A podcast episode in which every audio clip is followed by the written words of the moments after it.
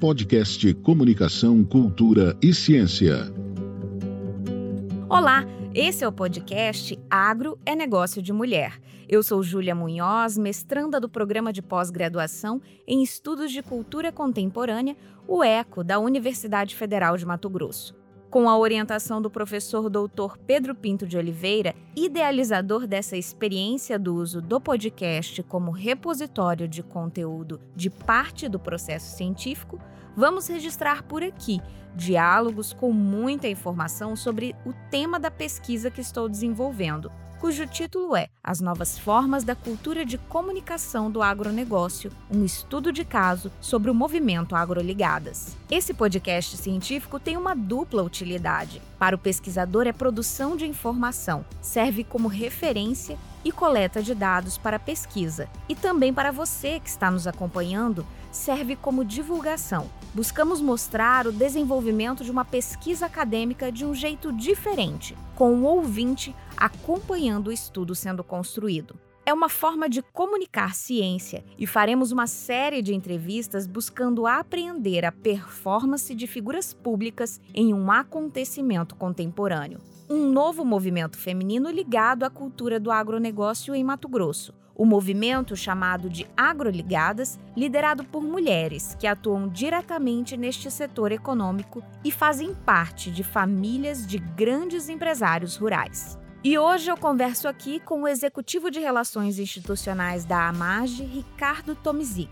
Ele é produtor rural ex-presidente da Associação dos Produtores de Soja e Milho de Mato Grosso, a AproSoja, foi secretário de Estado de Desenvolvimento Econômico e é um dos fundadores da AproSoja e advogado por formação. Ele também já foi presidente do Instituto Pensar Agro, que coordena e fomenta a atuação da Frente Parlamentar da Agropecuária. Olá, Ricardo, seja muito bem-vindo ao podcast Agro é Negócio de Mulher. Olá, é um prazer.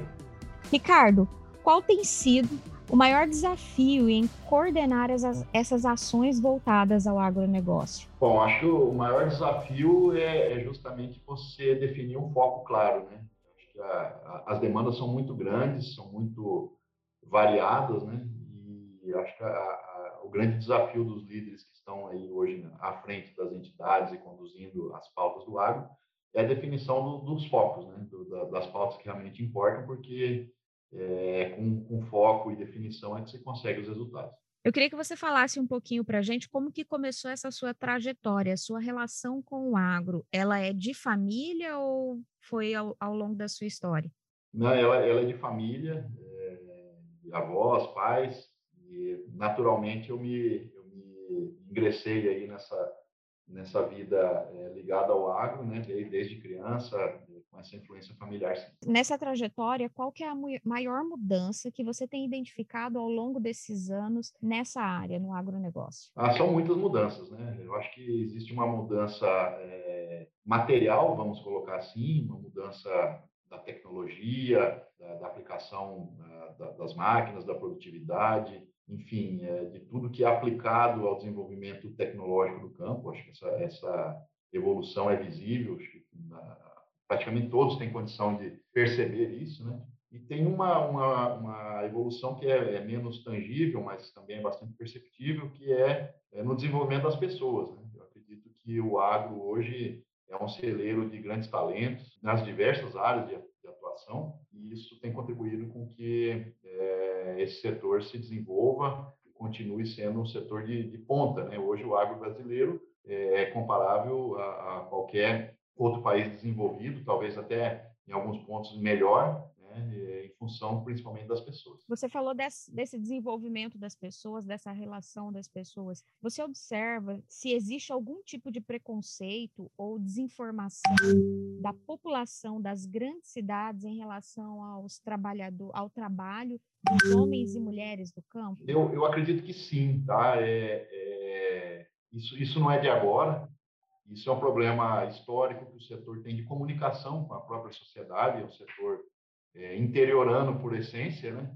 por, por essa essência de ficar longe das grandes concentrações populacionais, tem uma dificuldade, sim, de ser compreendido e até de, de se expressar. Eu acho que a, a, comunicação talvez seja um dos grandes pontos que o agro não conseguiu desenvolver a contento, é, apesar de várias iniciativas, de várias tentativas, mas eu acredito que tem um caminho vasto ainda para muito desenvolvimento na questão da comunicação, é, principalmente da informação, né? Informação de, de, como, como trabalha, quais são os, os preceitos em relação a, a, diversos temas, principalmente a sustentabilidade, que hoje é um, um grande tema é, que abarca aí as, as discussões, né?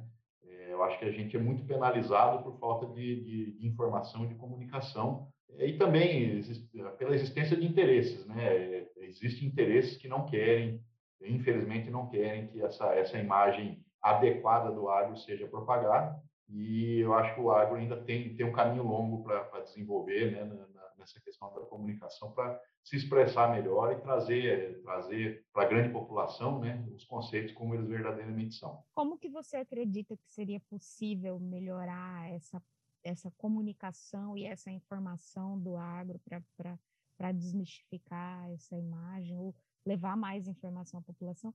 E quais interesses seriam esses, por exemplo, que você diz que, que, que, são, que existem que isso não aconteça? Eu começo respondendo pelo final. Acho que os interesses, acima de tudo, são econômicos. Né?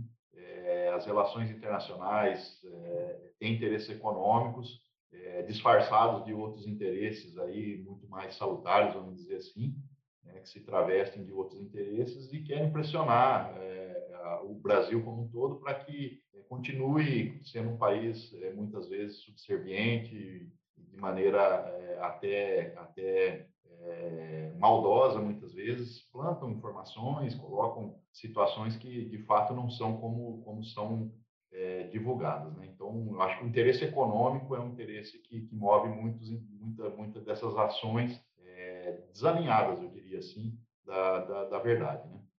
E, em relação ao como como fazer essa comunicação educação, isso é um grande desafio. Essa é a pergunta de um milhão de dólares. Né?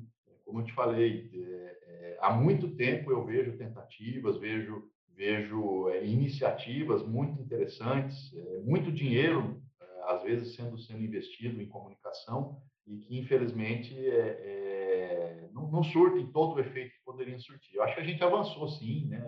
não temos uma comunicação tão precária como era há 20 anos atrás, mas, como eu falei, talvez esse campo ainda seja o campo que demanda ainda maior é, desenvolvimento, né? É, e aí passo por tecnologia, por pessoas e até por recursos é, do agro. Não, não teria uma, uma fórmula pronta para te passar, porque esse é, o grande, é a grande questão, né? Como fazer essa comunicação, como fazer esses conceitos, furar nessa barreira, que muitas vezes até são, são econômicas, como eu falei, mas também são barreiras conceituais, barreiras políticas, ideológicas, enfim, tem, tem várias naturezas, é, e a verdade poder é, realmente aflorar, né? É, eu acho que é um grande desafio que a gente tem pela frente. Hoje no podcast Agronegócio de Mulher, eu converso com o Ricardo Tomzi, que ele é produtor rural, ex-presidente da AproSoja, executivo de Relações Internacionais da AMAGE.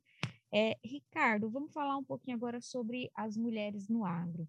Como e onde as mulheres atuam atuam hoje no agronegócio e na política? É, você acredita que elas têm um papel central ou elas estão ocupando um papel de coadjuvante? Eu, eu acredito que elas estão avançando muito para o centro da, dessa discussão. É, ainda não são, não são ocupantes de papéis é, predominantemente centrais, apesar de alguns, em alguns casos específicos serem sim, isso é muito positivo. É, mas eu, eu, vejo um movimento, né? A gente não, não, pode ter uma visão simplista nem de curto prazo. Eu vejo, eu vejo que é um movimento que vem sendo construído sobre bases muito fortes e que é, vem avançando no caminho correto. Eu acho que a participação das mulheres, não só no agronegócio, mas em toda, em toda a economia é, brasileira, a economia mundial, tem, tem avançado, né? E, e, eu acredito que é um movimento sólido.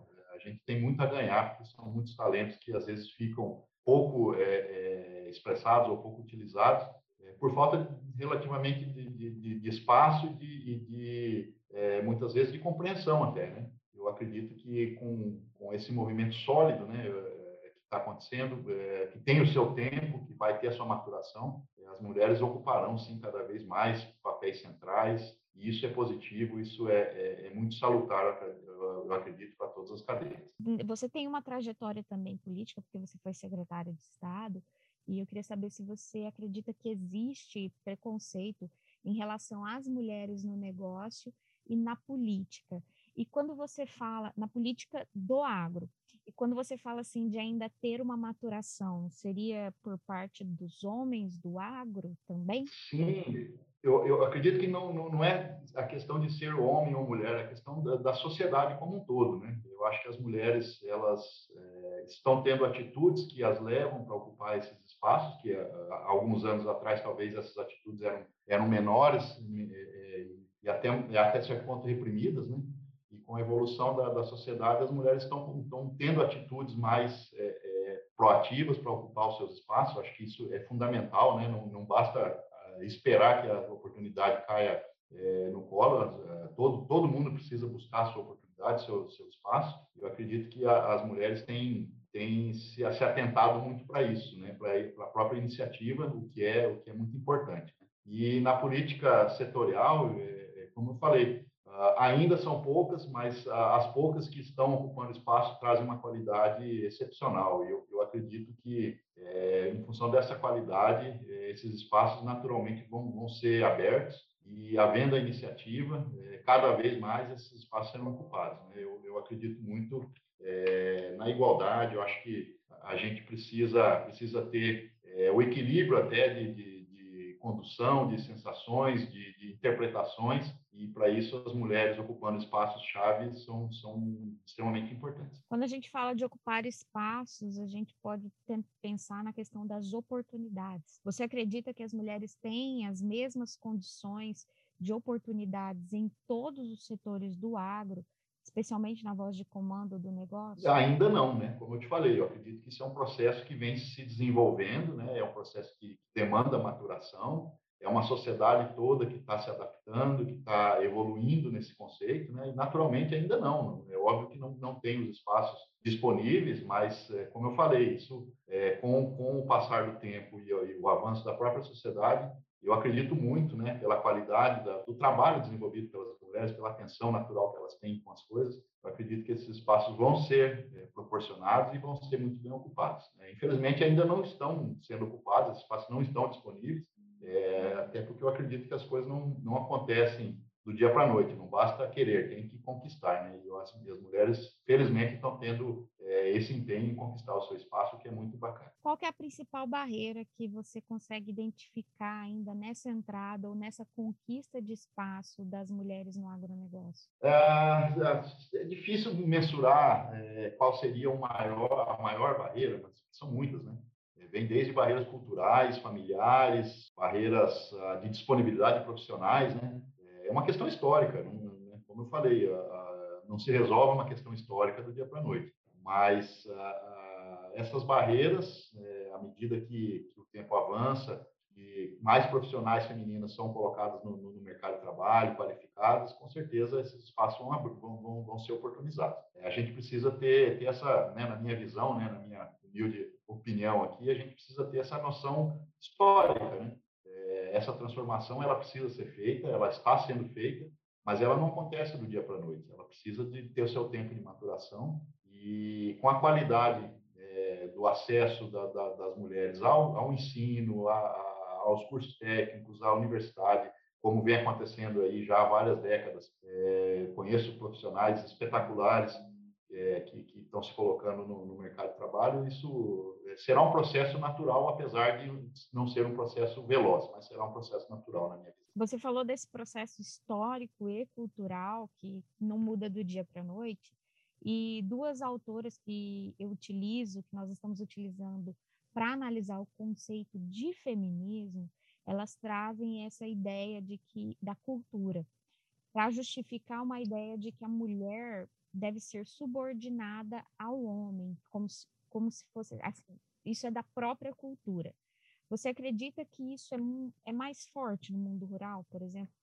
Quando a gente traz essa, esse contexto histórico de homem do campo, mulher do campo? É, eu acredito que possa ter um fundamento essa, essa visão, sim, é, justamente porque a, o agro ele, ele tem um desenvolvimento uh, digamos, tecnológico, avançado, muito recente. Né? Até pouco tempo atrás era um, era um trabalho bruto, né? um trabalho bruto, e o trabalho bruto, é, querendo ou não, é um trabalho que sempre foi destinado a, aos homens. Né? Então, com a evolução da, da técnica, da tecnologia, da, da, do, próprio, do próprio gabarito das pessoas que hoje estão inseridas no agro, eu acho que isso é a porta de entrada aí para que as mulheres realmente ocupem tanto espaço quanto possível é, e, e, façam a diferença na, na, nesse setor. Né? Infelizmente, historicamente, a gente tem sim um domínio muito, muito levado para o lado masculino, é, e eu acredito que até pela, como eu falei, pelas próprias características do, do, trabalho envolvido até pouco tempo atrás. Hoje não.